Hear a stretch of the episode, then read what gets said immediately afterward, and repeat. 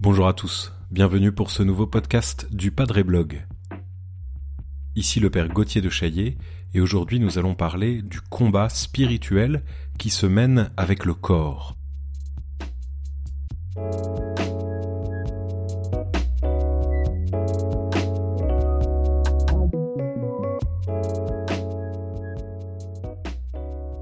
Le combat spirituel, c'est d'abord un combat qui se mène évidemment avec l'esprit.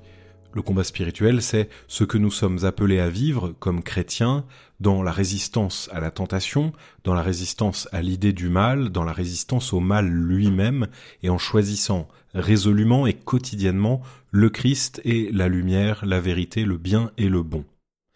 Il se trouve qu'on vit ce combat avec notre esprit dans notre foi, dans notre prière, mais aussi on va le vivre avec notre corps. Ça ne veut pas dire pour autant que le corps est le lieu exclusif de l'expérience du mal et le lieu exclusif de l'expérience du péché. C'est un risque chrétien, un risque catholique en particulier, de considérer le péché comme exclusivement sous l'angle du corps, comme si la corporéité était pour nous une inclination naturelle au péché. Il se trouve que notre corps est marqué par le péché originel et qu'il est comme encouragé à la concupiscence, euh, mais pour autant le corps est d'abord le lieu de la bonté et de la beauté de l'homme, puisque c'est le moyen par lequel l'homme va pouvoir aimer, rentrer en relation, rentrer en contact avec l'autre et expérimenter le chemin de l'histoire de sa vie. Donc le corps est bon, et c'est la première chose à avoir en tête. Mais donc ce corps est marqué par le péché originel et il est marqué aussi par la similitude avec l'animal. Et du coup, il y a en nous une difficulté de s'hominiser et de ne pas s'animaliser. Et donc euh, un, enjeu de liberté qui se vit pour nous et qui nous pousse à choisir de ne pas nous laisser conduire uniquement par nos instincts comme le font les animaux. Alors il y a plusieurs manières de voir la chose et de la théoriser. Euh, moi je choisis de voir les, les combats du corps selon trois directions, trois lieux qui sont les besoins fondamentaux du corps en fait et qui peuvent se transformer en tentation. C'est manger, dormir et avoir des relations sexuelles. Notre corps, dans ces trois domaines, va être en désir, en besoin, et va du coup requérir des efforts de volonté pour pouvoir satisfaire les besoins tout en étant dans la justesse et pas dans l'animalité. Quand je parle de manger, je veux dire tout ce qu'on met dans son corps pour le faire croître, lui permettre d'aller bien, mais aussi le rassurer. Tout ce qui est de l'ordre de la nourriture est souvent connecté à quelque chose de l'ordre de l'angoisse. Depuis notre prime enfance, nous sommes habitués à être rassurés par ce qui nous nourrit, comme le petit enfant est rassuré par sa mère lorsqu'elle le nourrit alors qu'il pleurait. De la même manière, on va euh, aller plus loin que simplement la nourriture, il va y avoir aussi les choses qu'on va mettre dans notre corps pour le rassurer, et donc ce sera pour certains la béquille, euh, du chocolat, de la cigarette, euh, de l'alcool, de la drogue, les choses qu'on met dans notre corps et qui nous permettent de survivre quelque part, le médicament qu'on va ingérer et qui va nous rassurer et nous permettre d'être en paix. Et du coup, il faut se placer en liberté par rapport à ce besoin-là, ce besoin d'être rassuré. Est-ce que nous sommes capables de nous situer dans la nourriture et dans le reste en étant euh, bien serein sur le fait que ça n'est pas ça qui nous apporte le bonheur ou ça n'est pas seulement ça qui nous rassure? Euh, Est-ce que nous sommes capables de ne pas dépendre de ce dont nous croyons avoir besoin?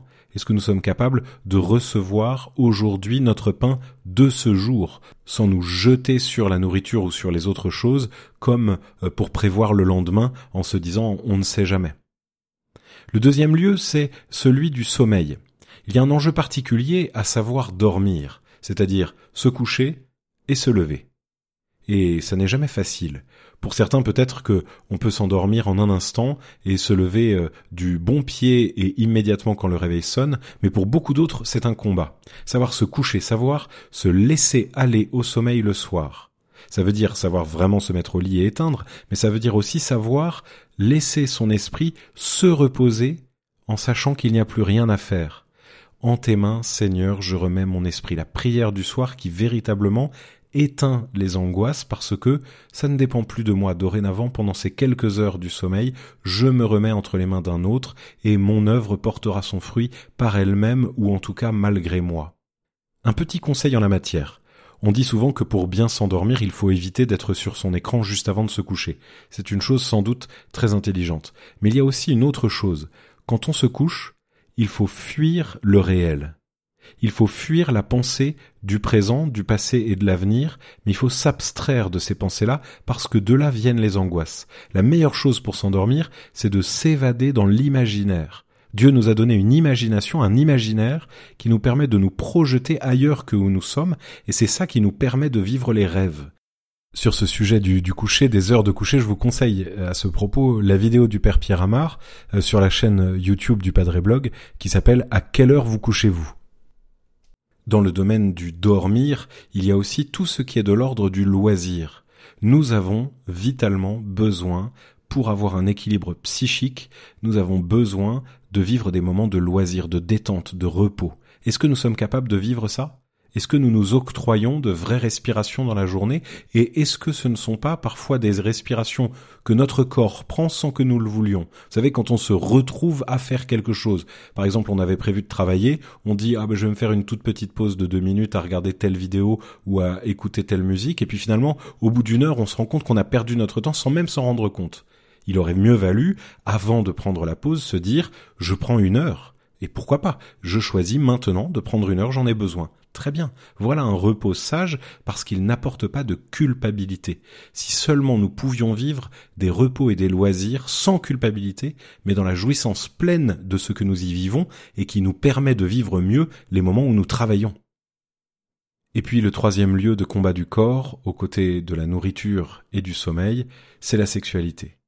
Évidemment, c'est le lieu le plus blessé par le péché originel, et c'est le lieu le plus important de notre vie, puisque c'est le lieu de la relation, c'est là où le corps s'exprime de la manière la plus belle dans la relation.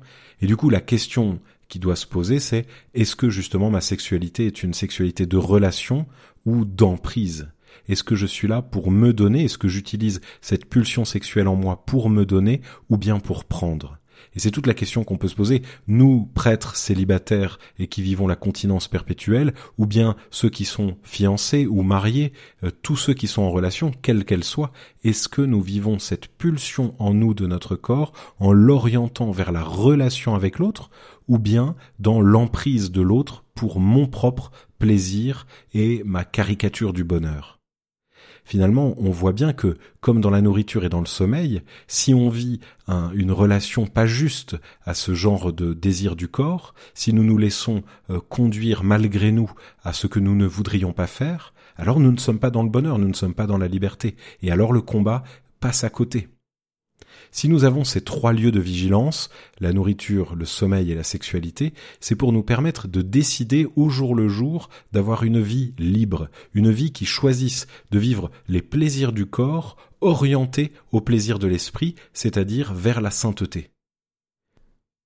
Et puis à côté de ces trois lieux, de ces trois lieux de vigilance, qui sont des lieux de vigilance par l'excès, on pourrait dire qu'il y a aussi une autre expérience qui est de l'ordre du défaut, du manque. Et donc c'est le lieu où le corps nous fait sentir la douleur, la souffrance, l'impuissance. Et tous ceux qui ont été de grands malades savent de quoi il s'agit quand on parle de ça, et ceux qui ne l'ont pas été ne peuvent pas le comprendre. L'expérience de la souffrance et de l'impuissance liée au corps est finalement ce qui permet de comprendre le sens ultime de notre corps. Notre corps est une limite. Il nous permet d'aimer, mais il nous permet d'aimer parce que nous nous expérimentons seuls et en besoin d'autre chose ou d'une autre personne, une limite, je ne suis pas seul dans le monde, et puis aussi une limite à ma puissance, je ne suis pas tout puissant. Mon corps est fragile, mon corps est petit, mon corps a besoin d'aide et besoin d'apport extérieur, mais aussi mon esprit est petit et fragile parce qu'il est parfois trop faible pour maîtriser mon corps. Et nous expérimentons tous ça, Personne n'est parfaitement libre dans son corps et dans son esprit. Nous expérimentons tous ce combat, mais il est possible de le mener et surtout il est possible de progresser. Alors si on a du mal, n'ayons jamais peur de nous relancer dans ce beau combat parce qu'il apporte d'immenses joies. Merci d'avoir écouté ce podcast. N'hésitez pas à continuer à nous poser des questions sur les réseaux sociaux. Abonnez-vous pour ne pas manquer nos prochaines publications. Et moi, je vous dis à très bientôt. Thank you.